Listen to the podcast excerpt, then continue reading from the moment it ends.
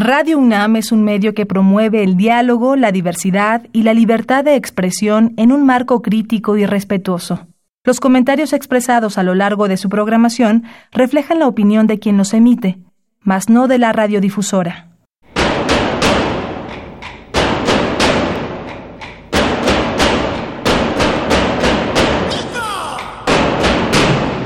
Discrepancias. Atacan a la universidad porque discrepamos. Viva la discrepancia, porque es el espíritu de la universidad.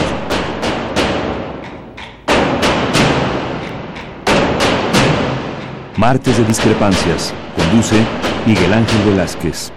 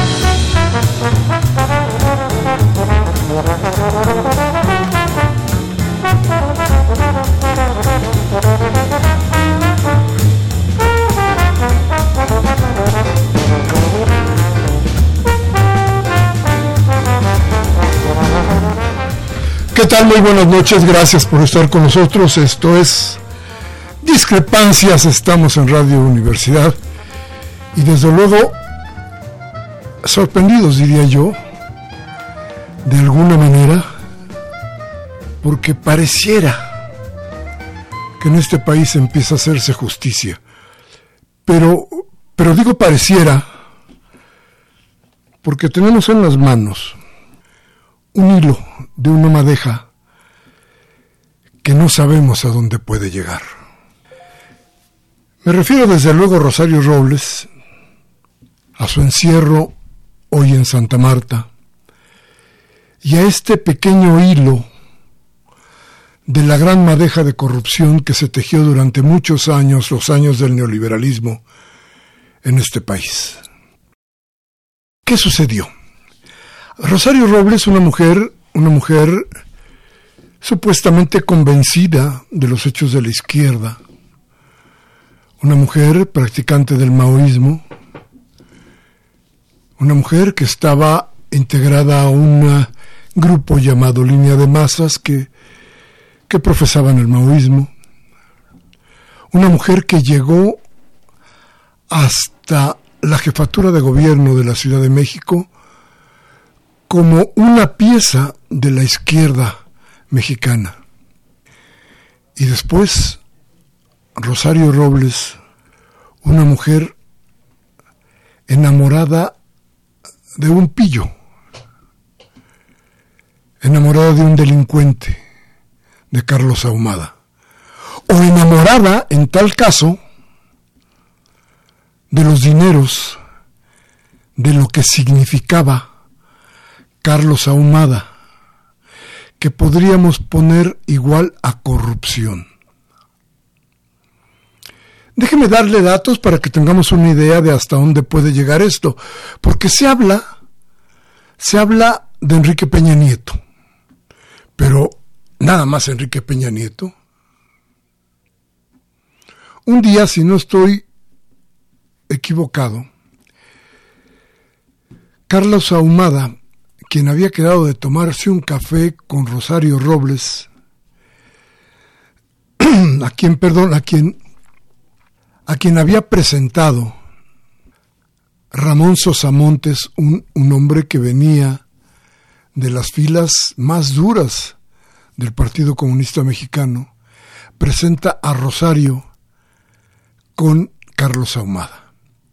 Carlos Ahumada le invita a un café a Rosario Robles y Rosario le dice que, cómo no, que en cuanto llegue de una reunión de las izquierdas que hay en Alemania. Acto seguido, Rosario en Alemania recibe una llamada telefónica y le dice, hola Rosario, habla Carlos Ahumada. Y Rosario le dice, Carlos, ya te dije que llegando tendremos un café. No quiero invitarte a un café. Sí, llegando a México, no, no, estoy en el lobby de tu hotel. ¿Puedes bajar a tomar un café conmigo? Ahí empezó una historia que después terminó con, con la reunión de Carlos Salinas de Gortari. Ojo, vamos encontrándonos cómo viene creciendo o cómo se va desmadejando esta cuestión de la corrupción. Entonces, Carlos Salinas de Gortari, como un factor de la corrupción de Rosario Robles. Y luego Carlos Salinas y quién más. Porque ahí estaban todos los demás, no nada más era Carlos Salinas de Gortari. Ahí llegaron casi todos. Nos faltan datos. ¿Dónde está Cebadúa? Cebadúa, el padre de, del hijo de Carmen Aristegui. Cebadúa, que fracasa políticamente en Chiapas, pero se vuelve el operador financiero, él y su hermano, de Rosario Robles. Cebadúa que está desaparecido. Cebadúa que sin embargo hoy, cuando la Fiscalía presenta nuevos cargos contra Rosario Robles, huele a que Cebadúa ya está colaborando con la Fiscalía, ya tiene algo más, algo más que decir para todo este enredo. Entonces, a ver, Cebadúa, Salinas, que sea usted no se acuerde de Ramón Sosamontes, pero alguien le decía a Ramón Sosamone, así era el cariño que le tenía el dinero. Y todos estos que fueron formando un grupo importante de gente que de una o de muchas formas ha sido acusada de corrupción. Se habla de siete mil millones de pesos, dice, dice eh, la fiscalía. Pero, ¿de veras fueron siete mil? Hay nuevos cargos por ciento y pico de millones de pesos. Hay una idea. ¿Qué va a pasar con Rosario Robles? Rosario Robles será de verdad la pieza que quede en la cárcel para pagar los pecados de todos estos señores? ¿Qué pasa con el exsecretario de Gobernación? Osorio Chong tiene que ver en esto. Recuerde usted que Osorio Chong, por ejemplo, fue el gobernador de Hidalgo, la universidad que estuvo más metida en el fraude, en esto que se llamó la estafa maestra, fue la Universidad de Hidalgo. Todos estos eslabones de la corrupción lo que nos dan hoy es un sentido de cuánto, cuánta riqueza tiene México, cuánto se pueden robar y cuánto podemos hacer para que esto cambie.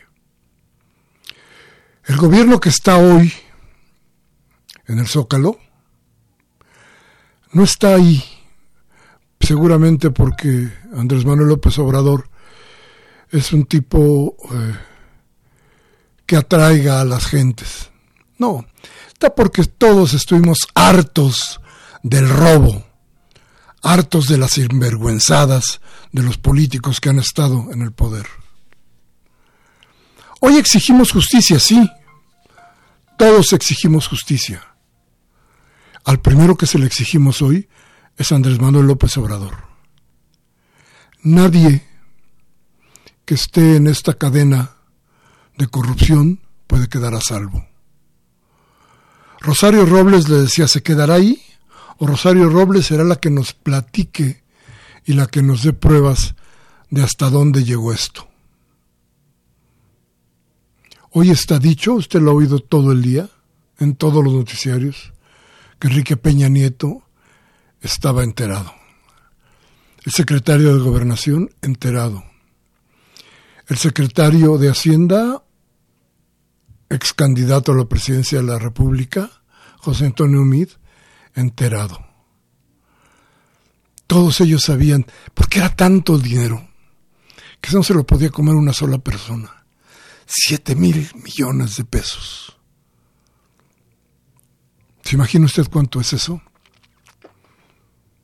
¿Se repartió? Seguramente. ¿Quiénes pagamos todo eso? Usted y yo.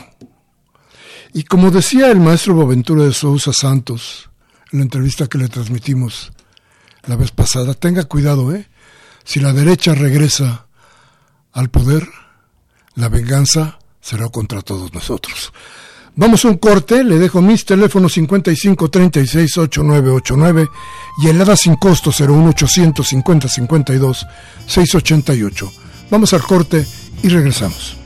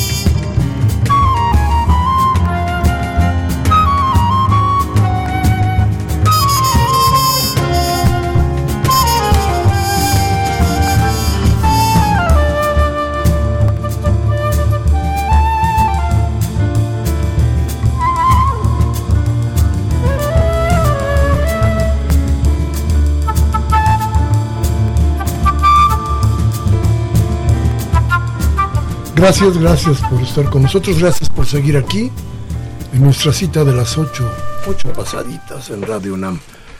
Les repito, nuestros teléfonos 55 36 8989, el ADA sin costo 01 850 52 688. Y déjeme darle una buena noticia, no vamos a hablar más de corrupción, hablaremos de cosas de altura Hoy vamos a hablar de la situación de la, de la aviación en México. Y vamos a, platicar con la capitán Aleli Cárdenas Garza, que es primer secretario eh, propietario del Colegio de, Pilotos Aviadores de México, ¿correcto? Correcto. Y con el piloto aviador Gabriel Werman, creador del canal YouTube El Avionazo. Así es.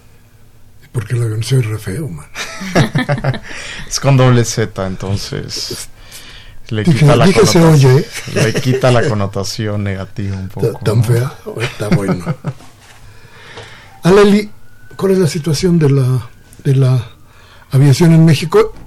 A ver, resulta que el asunto del aeropuerto ha traído muchas dudas por todos lados. Nos ha hecho reflexionar sobre qué pasa en la aviación pero bien a bien, ¿qué sucede? ¿Qué pasa? Pues es evidente lo que está pasando en cuestión de, eh, pues eh, con la cuarta transformación, paran, paran un poco el proyecto anterior de Texcoco y empiezan en Lucía. Eh, la situación en realidad es pues que se va para atrás un poco el, pues el tiempo, ¿no? Es el tiempo de haber ganado por, con la construcción que ya estaba adelantada. Eso es lo que creo que estamos perdiendo. Eh, y en Lucía es pues empezar un poco con los proyectos que ya empezaron los permisos y, y los estudios para pues para este tema. Y Gabriel, ¿cómo lo sientes tú? ¿Cómo lo ven? ¿Cómo lo ven los pilotos? Mira, pues eh, indudablemente México es un gran país para la aviación. Todavía, y pues Aleli lo puede confirmar, todavía las, las aerolíneas de bajo costo no han llegado a su máximo potencial. Hay mucha, mucho, mucha población que se puede llegar a beneficiar todavía de la conectividad aérea que puede que pueden tener estas aerolíneas. digo, aunque ha, habido un poco de incertidumbre en cuanto a lo que va a suceder con, con el nuevo proyecto de aeropuertos en el área metropolitana, sí creemos que sigue habiendo pues un, un, cierto crecimiento y una expectativa de crecimiento muy grande. Y es importante mencionar que no solo es eh, en términos de aviación comercial, pero toda la industria de la aviación en México se está detonando eh, muy fuertemente. Por ejemplo, en el área de Querétaro tenemos un clúster aeronáutico muy muy grande donde participa la Universidad eh, Aeronáutica de Querétaro.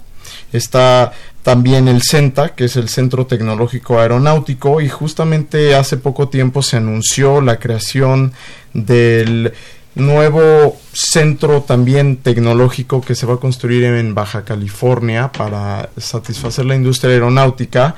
Y mira, aunque la economía está pasando por tiempos difíciles, la industria aeronáutica está creciendo constantemente al 11% año ah. tras año.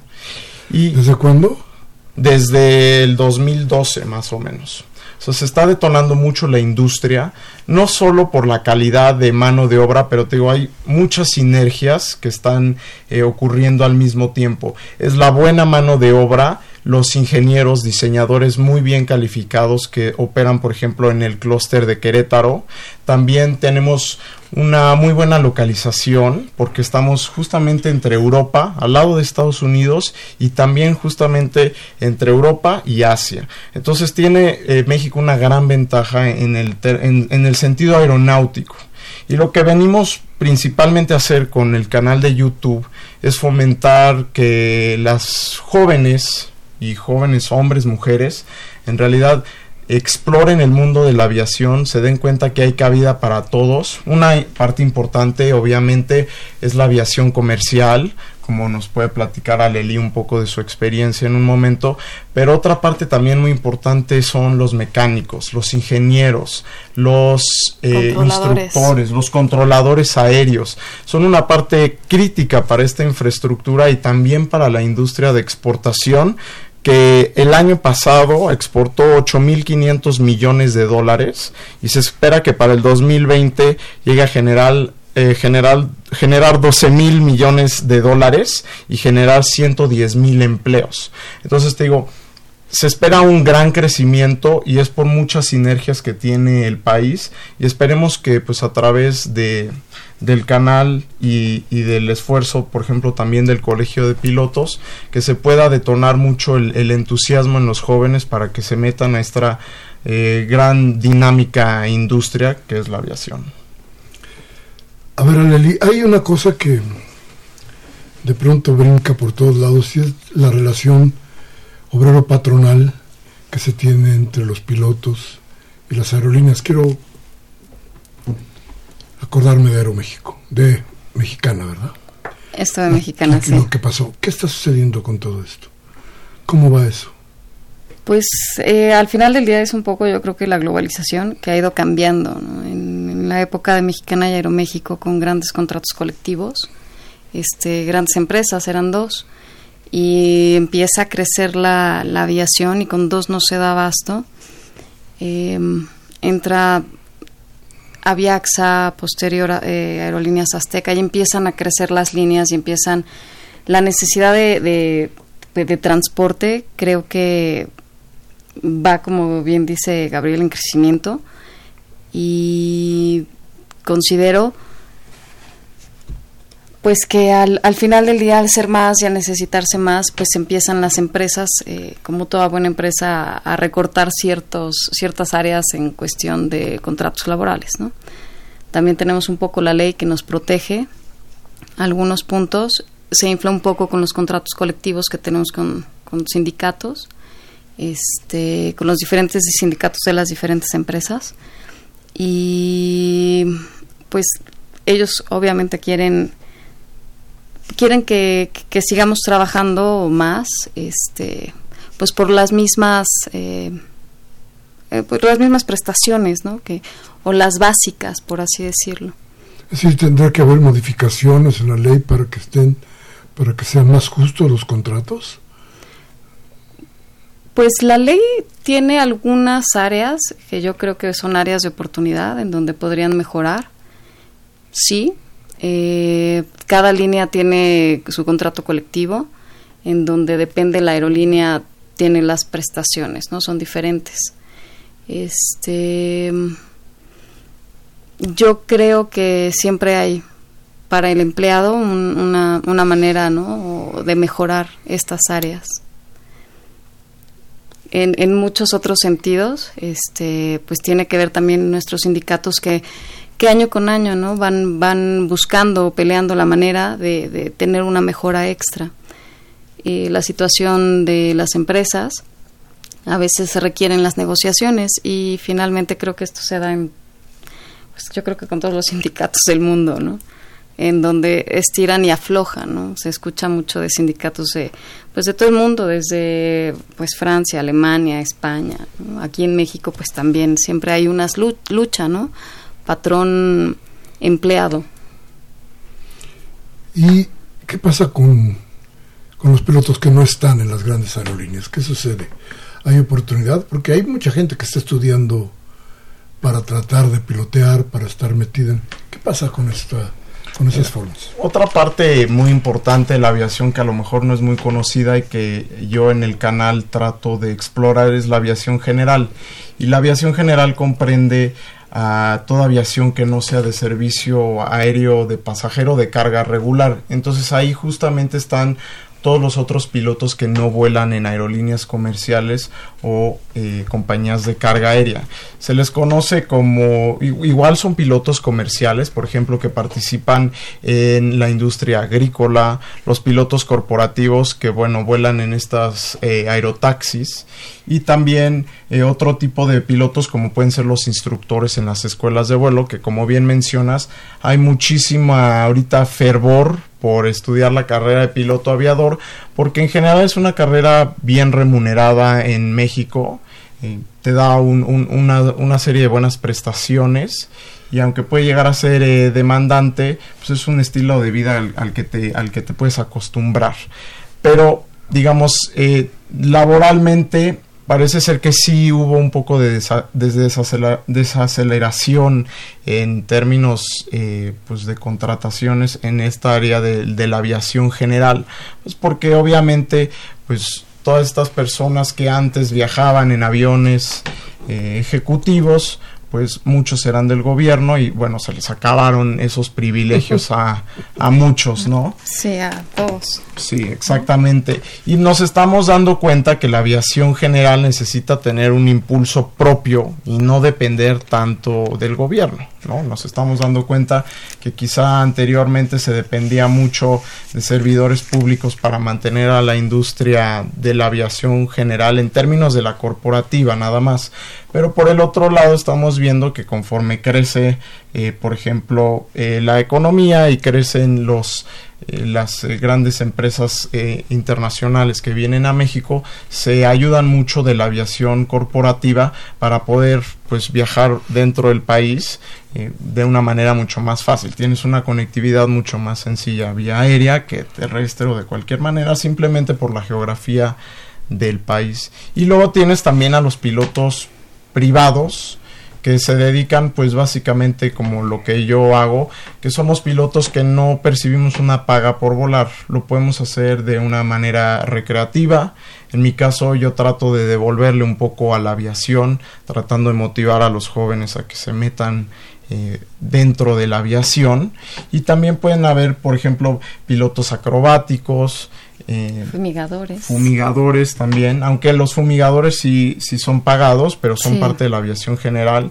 Y un caso muy particular que a lo mejor puede ser de interés para tu público es el caso de que los de un piloto en Chiapas, es ya un piloto privado, capitán José Antonio Camacho, que está llevando a cabo una reforestación aérea eh, con su avión particular. Él está recolectando semillas en varias eh, localidades de Chiapas y las está liberando en todo el terreno montañoso. Entonces, por ejemplo, la aviación eh, privada pudiera ser una gran ayuda para este programa que tiene el presidente de reforestar todo el sur y sureste de Chiapas porque pues no se puede hacer por, por los métodos convencionales, necesitas como es el caso aviones para poder reforestar áreas montañosas. Entonces, la aviación va ahora sí que muy de la mano con las necesidades de, del país y te digo, es, es una industria, está la aviación comercial que está creciendo mucho y la aviación general que también tiene su, su gran importancia en ayudar a, pues, a la comunidad y a la conectividad del, del país. Aunque te digo, sí ha habido cierta desaceleración y ciertos reajustes que, que se tienen que llevar eh, dentro de la industria como es normal en, en, cualquier, en cualquier país, en cualquier economía. ¿Cuántas líneas nuevas hay? Pequeñas, estas que están volando internamente. ¿Se tiene una idea? La verdad es que no. Conozco, por ejemplo, de Aerocalafia, que vuela en Baja California. Maya Air. Maya Air en Yucatán. Pero esas ya tienen tiempo, ¿no? Las más pequeñas en, en un sentido, pues, muy regional. Exacto. Está TAR, que se pudiera decir que es la más eh, nueva, la, más aerolínea nueva. más, más nueva que está operando desde Querétaro, me parece, ¿no? Sí, desde Querétaro es su base. Y, y hay otras que tienen problemas, ¿no? La de Miguel Alemán tiene problemas o ha tenido problemas fuertes, ¿no? Pues sí, mira, en general el modelo low cost le está funcionando muy bien a Viva Aerobús y a Volaris. Han sabido más o menos manejar el mercado y controlarse. Y pues, por ejemplo, Grupo Aeroméxico pues sí ha estado teniendo muchos problemas ya desde años atrás. Porque pues es muy importante pues adaptarse a lo que requiere el, el, el, mercado, ¿no? Y está evolucionando a una velocidad muy rápido. Hace 10, 15 años no podías viajar por el precio del, del, boleto de un camión desde la Ciudad de México a cualquier punto del país. Hoy en día las aerolíneas low cost ya lo ofrecen y hay que ver la manera de cómo se pueden adaptar otras aerolíneas a, a ese mercado. ¿Cuánto, cuánto porcentaje eh, Arelí tiene, está cubierto por la la, la, aviación mexicana del país? Este, las, la línea comercial. Sí, las, bueno, lo que sea, pues digo, no sé cuánto se puede hacer. A ver, yo quiero viajar a Simojovel. este, te pueden, ¿no? probablemente no, pero te pueden encontrar el lugar más cercano. Este, depende del modelo de negocios de ¿Todo cada el país aerolínea. está conectado vía aérea? Casi, Casi todo, todo, el país. país. Mira, en, en México existen 77 aeropuertos y 64 de ellos son internacionales. La mayoría de esos aeropuertos eh, pues sí tienen coberturas por las aerolíneas y desafortunadamente pues habrá algunos aeropuertos más pequeños, más regionales que no son digamos económicamente no tienen por el momento algún valor para las aerolíneas. No son operables. ¿no? Pero, por ejemplo, casos. ahorita está el caso del aeropuerto de Tamuín, en San Luis Potosí, cerca de Gilitla, cerca de Tampico, cerca de la Sierra de San Luis, que se parece que se va a estar reactivando para ahora sí recibir servicio aéreo regular comercial. Y estamos viendo, por ejemplo, que aerolíneas low cost eh, lo que están haciendo ya no es un sistema de hub ya no operan desde Guadalajara o desde la Ciudad de México. Lo que están haciendo es, están explorando y viendo qué rutas tiene mucha demanda. Por ejemplo, estuve yo en el aeropuerto de Tampic, de, de Tepic, que es este un aeropuerto bastante regional, pero una aerolínea eh, ha encontrado la manera de que sea muy operable y eh, económicamente valioso. Por ejemplo, están haciendo rutas desde Tijuana hasta Tepic. Entonces están explorando rutas que tienen alta demanda y los est y están conectando las ciudades. Por ejemplo, antes si tú querías llegar a Tampic desde Tijuana, por ejemplo, tendrías que haber volado a Guadalajara y quizás de Guadalajara a Tepic. Entonces está, te digo, tiene mucho dinamismo ahorita la industria y se trata mucho de eso, de estar encontrando conectividad entre ciudades y no de llevarlos a, a regiones, a aeropuertos grandes. A las grandes ciudades, sino mm. un poco más eh, más regional. ¿Qué, ¿Qué, sucedió con el aeropuerto de Toluca? Eh? ¿Por qué hace dos años, dos años y pico, había todo un boom y camiones y vuelos y había... Todo parecía indicar que el aeropuerto de Toluca iba a ser un gran aeropuerto y de repente se desinfló. ¿Qué pasó? Eh? A lo mejor a la élite puede hablar desde el término de, de, de, de peso y de la altitud del aeropuerto, Pero el aeropuerto de Toluca hace cuatro o cinco años estaba operando con una capacidad, tiene una capacidad hasta 4 millones de pasajeros al año el aeropuerto y estaba operando a una capacidad de 800 mil al año y en los últimos dos años esa, ese porcentaje de uso ha bajado muchísimo, entre 200 y 400 mil pasajeros al año. Mucho fue por el cierre de Mexicana y porque las aerolíneas este, low cost se fueron de Toluca hacia la Ciudad de México otra cosa que yo creo que se intentó mucho, eh, digamos, saturar el aeropuerto de la Ciudad de México para crear un sentido de urgencia para abrir el nuevo aeropuerto. Y de esa manera, pues se dejó de lado un aeropuerto que quizás no sea rentable ni, ni, ni posible en términos aeronáuticos para hacer vuelos muy largos o con aviones más grandes, pero definitivamente sí es un gran aeropuerto eh, regional que pues estaba estaban utilizando las aerolíneas low cost, ¿no? Aleli. ¿Fue, fue este Aleli una decisión política? Eh, posiblemente. Eh, lo que pasa es que se, se conjuntó muchas cosas, ¿no? El cierre mexicana, estaban algunas empresas operando desde Toluca y con el cierre mexicana se crean unos slots para poder mover estas aerolíneas eh, y la conectividad del, aeropuerto de la Ciudad de México, yo creo que eso es lo que lo hace llamativo. Solo eso, pero no, hay, no habría no habría políticamente una idea de que tendrían que ser así, a ver, me explico mejor. De pronto todo era para el aeropuerto de Toluca. Había camiones que te llevaban desde el aeropuerto de la Ciudad de México a Toluca, había taxis que te llevaban al aeropuerto de Toluca, las líneas aéreas habían decidido que iban a estar en el aeropuerto de Toluca. Sí, y lo crecieron mucho, claro. Y de repente se, se, desinfla. nos Inclusive bajaron... por, por una idea de hacer pensar que había una sobresaturación y urgencia por cambiar el aeropuerto de la Ciudad de México. Digo, y, y lucrativamente, sí, el aeropuerto de la Ciudad de México es mucho mejor negocio para cualquier aerolínea por el simple hecho de que tú tienes mucho mayor conectividad. Te pueden llegar vuelos de Europa de Asia al aeropuerto de la Ciudad de México y las aerolíneas low cost digamos pueden llevarte de manera más regional eh, en el país.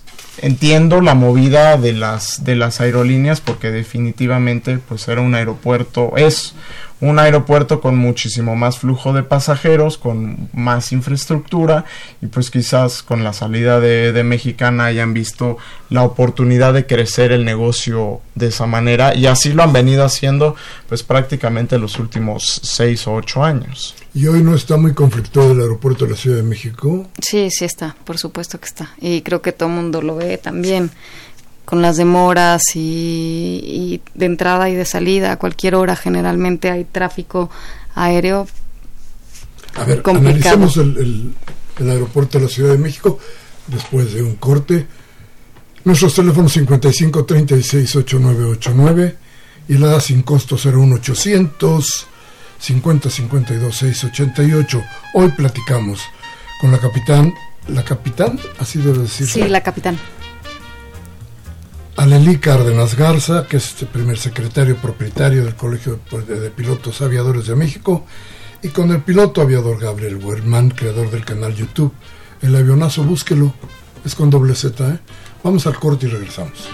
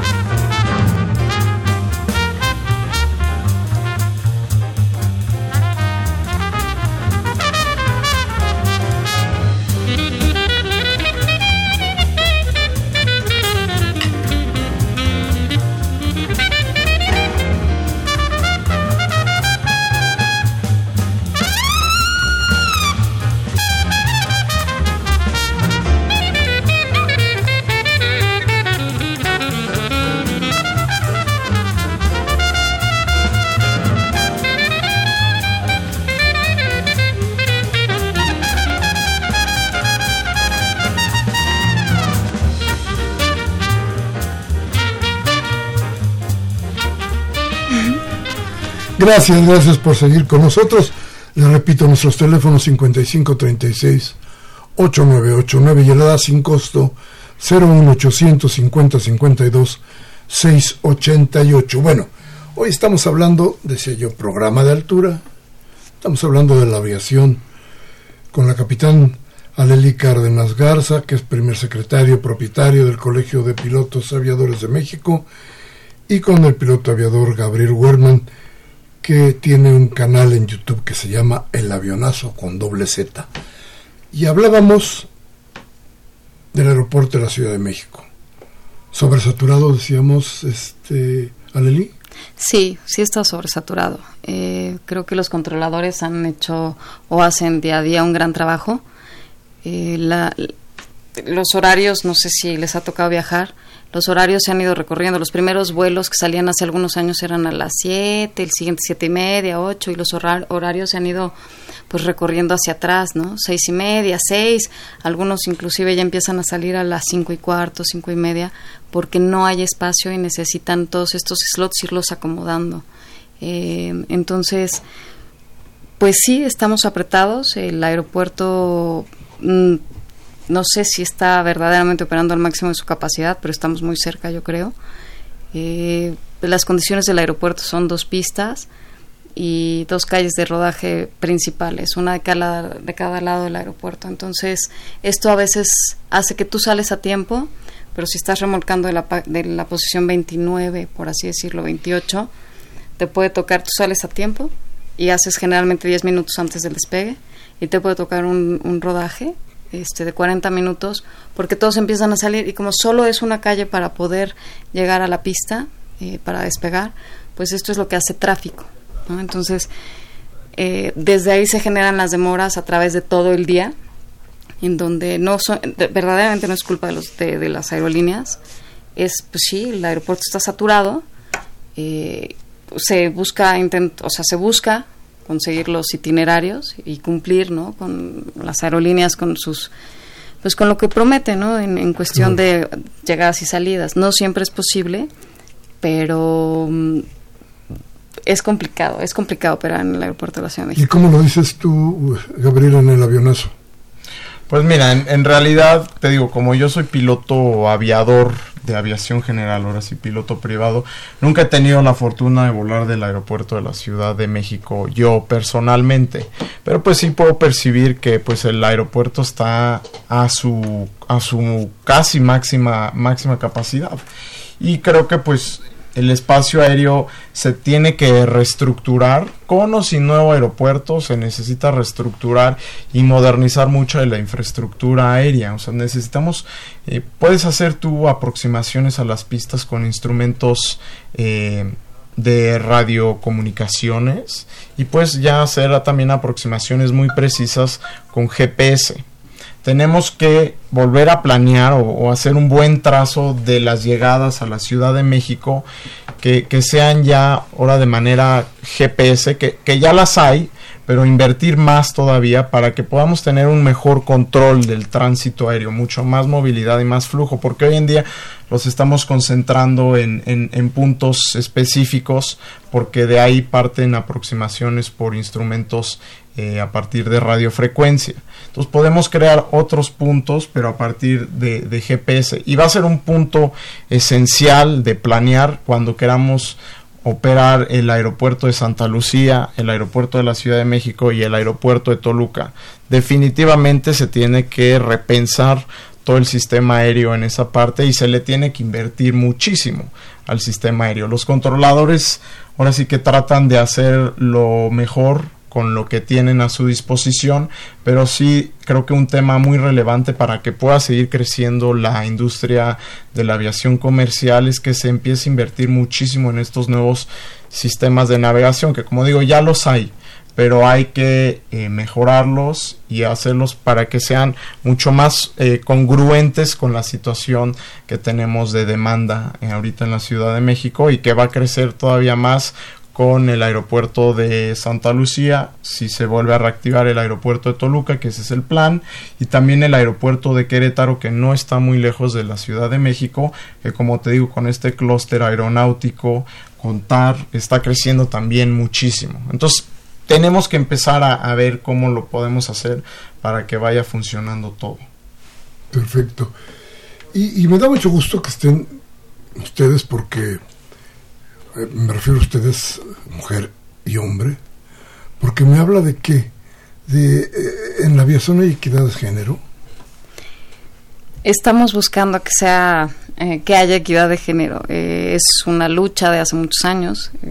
te lo dicen los números el número de mujeres en la aviación es reducido, el porcentaje verdaderamente es pequeño, pero estos últimos años, yo puedo creer que en unos 15 años para acá, ha incrementado, aunque sigue siendo muy bajito este porcentaje, ha incrementado. Entonces, sí había un crecimiento.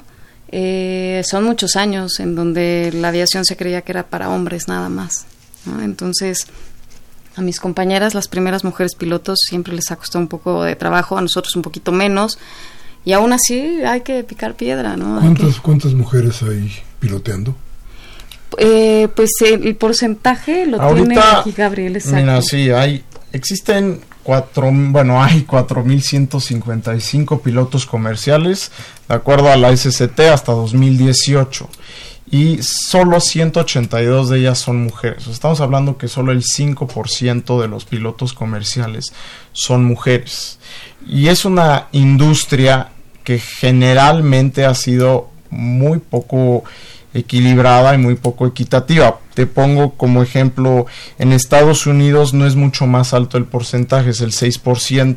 En toda la industria, incluidos mecánicos, personal de operaciones, ingenieros, diseñadores, desarrolladores, empresarios, ejecutivos, en Estados Unidos es del 29% en toda la industria. O sea, sigue siendo un número muy bajo. Y por ejemplo, Finlandia es el país más equitativo, donde el 12% son eh, mujeres, las pilotas, eh, pilotos aviadores comerciales. Entonces, ha mejorado el, número, sí, sin duda, como, como dice Aleli, ha, ha, ido creciendo y las grandes pioneras de la aviación en México pues han abierto camino, pero falta todavía muchísimo más y creo que no solo está en, en abrirles un poco más las puertas, sino también en cómo estamos inspirando a la juventud a que se meta a la aviación. Y te digo, esa es una de las metas del... dicen un par de jóvenes, jóvenes.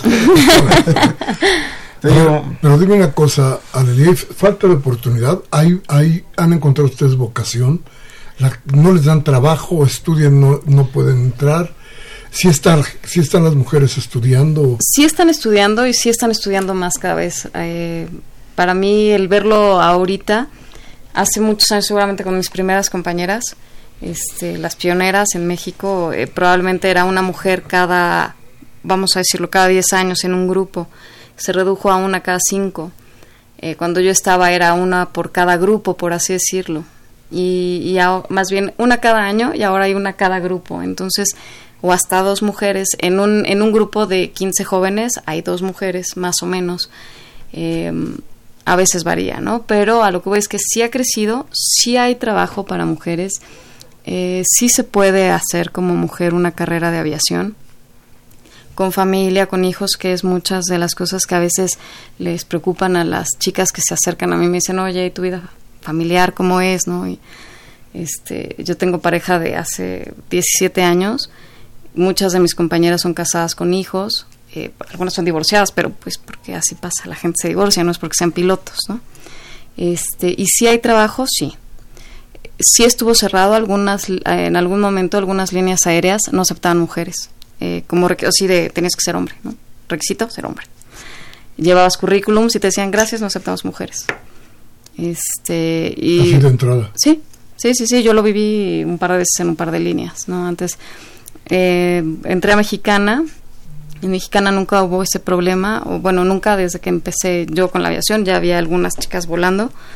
Eh, mis primeras compañeras, con mucho respeto a Conchita Bernard y Elena Folk, sí tuvieron algunos roces en su momento, ¿no? Pero roces los hemos, las hemos tenido todas las compañeras, o la mayoría, eh, con gente que pues no, no te quiere en la cabina, y verdaderamente no te quieren en la cabina pensando que pues no sé, que les vas a quitar algo. Finalmente es un trabajo y si lo puedes hacer, lo haces bien, como cualquiera, ¿no? Hombre o mujer, esto no es no es de sexo, de sexo, sino se llama habilidad, ¿no? O ganas de hacer las cosas. Si hay trabajo hoy, hoy hay mucho trabajo en general y cada vez este las empresas son más empáticos con las mujeres, eso sí es verdad y yo creo que también por eso ha crecido el número en, en porcentaje. Bien, entonces, a ver, platícanos, Huerman, ¿cómo le van a hacer para que esto culmine de la mejor manera en la visión más cercana de lo que podríamos hablar del asunto de la aviación? Pues mira, primero es informando y dando a conocer que es una realidad que falta muchísimo camino por, por recorrer. Y creo que lo principal es una, es una falta de, información y pues por medio de, de, ahora sí que no es que me quiera promocionar, pero por medio del canal podemos asesorar mucho a, jóvenes hombres y mujeres que quieran participar en, en, la aviación y también pues por medio del Colegio de Pilotos Aviadores de México de la cual Aleli eh, es un integrante se puede se les puede dar mucha asesoría e información. Lo que lo que yo te digo es se trata mucho de inspirar con experiencias a los jóvenes. A mí me gustaría ver por ejemplo que las aerolíneas a lo mejor una vez al mes llevaran a jóvenes de entre 18, de 8 y 16 años a los simuladores de, de, sus aerolíneas, que llevaran a niños de la preparatoria, niños de secundaria y un piloto aviador comercial les platicara del trabajo, un mecánico les platicara del trabajo. Creo que nos está faltando mucho como ese acercamiento a, a, a los jóvenes y lo principal con la aviación para motivar a que tanto mujeres como hombres se metan generarles estas experiencias de vida. Si tú subes a un niño de 8 años a un avión a que lo pilotee 5 minutos, un, un, avión chico, digo, eh, de hélice, pues quedan marcados de por vida y quieren seguir ese camino. Y te digo, no es solo ser pilotos aviadores, hay muchísimas maneras de formar parte de la aviación y cada vez están habiendo más oportunidades y, y más espacio para ello. Y pues sí necesitamos también un poco ayuda de la autoridad, en este caso pues puede ser un poco de, de, la DGAC, de la Dirección General de Aeronáutica Civil, porque no hay un programa claro que busque la equidad de género, y no me refiero a equidad de género con una cuota, con cumplir un 50%, sino en, en verdaderamente abrirle camino a todas las mujeres y a todos los hombres que quieran formar parte de la industria quizás sea quitando trabas, dando más información, creando programas donde se busque, te digo, que, que, que, que, los jóvenes ingresen más a la aviación. Creo que eso es lo que falta mucho, mucha motivación. Y te digo, es, es por mérito, no, no es porque estemos buscando pues que sea 50% de uno y 50%. Por, no, es que, que tanto una mujer como un hombre se pueda desempeñar en su labor y que principalmente y lo más importante, pues que sigan su pasión Perfecto. Bien, vamos a hacer un corte. Les dejo mis teléfonos 5536-8989, Lada sin costo 01850-52 688 y regresaremos con lo más importante de este programa, que es la voz de usted. Vamos.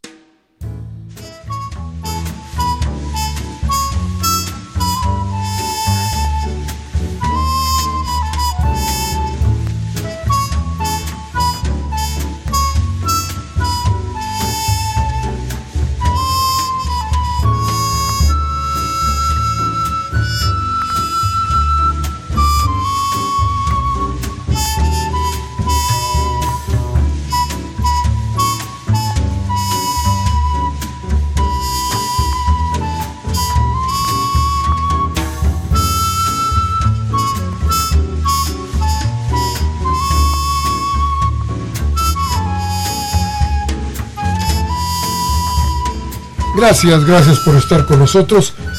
Voy con ustedes, con la voz de ustedes. Karen Dam de Miguel Hidalgo. Muchas gracias, Karen. Un abrazo. Dice, qué buena entrevista a Boaventura de Sousa Santos. Te felicito. Gracias, doña Karen. Sí, yo tengo un, una grata impresión. Les voy a decir algo. Fíjense que me la pidieron de un periódico español que se llama Gara, que circula en el País Vasco fundamentalmente y la reprodujeron en su primera plana enterita. Yo creí que le iban a quitar algo, no, hasta con las fotos. Creo que salió mejor que en la jornada. en fin. Dice que está, dice con sarcasmo, estoy muy mortificada por la pobrecita de Rosario. Políticos que jamás dejan de robar, dice. Manuel Munguía, don Manuel, un abrazo también. Dice, entre 5 y 35 millones de pesos es el monto del gran abuso e impunidad ejercidos al margen de la ley. Esto lo sabe Santiago Nito Castillo, jefe de la Unidad de Inteligencia Financiera de Hacienda. Qué casualidad que hoy se presentan en Palacio Nacional otros dos rateros y encubridores de Rosario, José Antonio Mit y José Antonio Anaya. Ellos encubren a Rosario Robles diciendo que es una funcionaria eficiente y austera, como si no nos acordáramos de que esto surge de una auditoría de la Auditoría Superior de la, de la Federación. Y así también recordamos el cochinito de 200 millones de pesos de la experredista, experta en colusión y corrupción y robo a los mexicanos. Eso se debe acabar. acabar. Apoyemos a nuestro presidente, dice don Manuel de acuerdo con usted, don Manuel. Este, hijo, no, yo creo que vamos a tener que hablar mucho, mucho más de todo esto. Ya verá usted que hay cosas que, que vamos a hablar, pero le voy a poner por ahí un, interrogante. A ver, ¿y qué tal si Anaya y Mid lo que fueron a hacer en Hacienda fue acabarle de clavar el puñal a Rosario? ¿Qué tal si lo que fueron a decir es, miren, nosotros nos encontramos esto otro? pero sálvenos a nosotros. ¿Qué tal, eh? Dice Robén Pinto de Catepec, la corrupción no solo se apellida Robles, hay muchos implicados. Y eso de que una señora no tiene dinero, que se lo crea Santa Cruz. Gabriel Campos de Benito Juárez dice, señor Miguel, con el debido respeto que merece, no debe, no, no alabe tanto a Rosario Robles. ¿Qué pasó?